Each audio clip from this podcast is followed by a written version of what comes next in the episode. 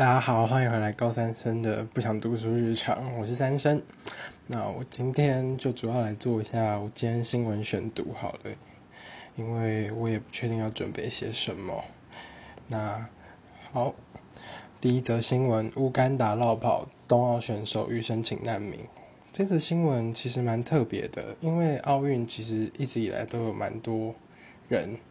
像之前有一个台湾人，他是跟他男老公。她老公是北韩人，然后她老婆是为了他才脱北，不，她老公是为了她才脱北的，所以我这个是蛮特别的。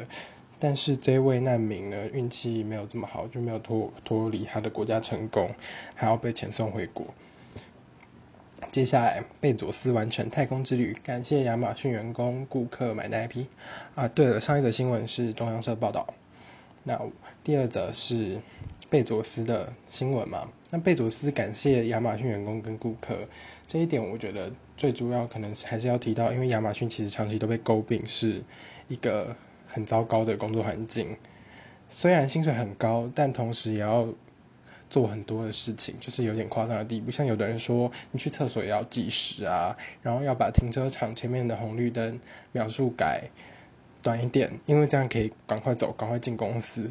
很多很夸张的事情，但是他讲的这番话就会让自由派很不爽，所以对他发表不满的其实蛮多都是民主党籍的议员。接下来，哦，还有最近也是财报季，所以应该会有蛮多财报出来的，是蛮特别的现象。因为台湾是每个月都会发表营收嘛，但是美国市场通常就是一季才会有一个财报，可以借由财报来看。你对这间公司的期望，虽然我有选修了财看财报的课程，在高二下的自主学习，可是我老实说，那个课程其实没有教什么。我觉得自己看书可能还是比较快。好啦，今天先这样，我锻炼一下口才，顺便不知道在干嘛，就这样，谢谢大家。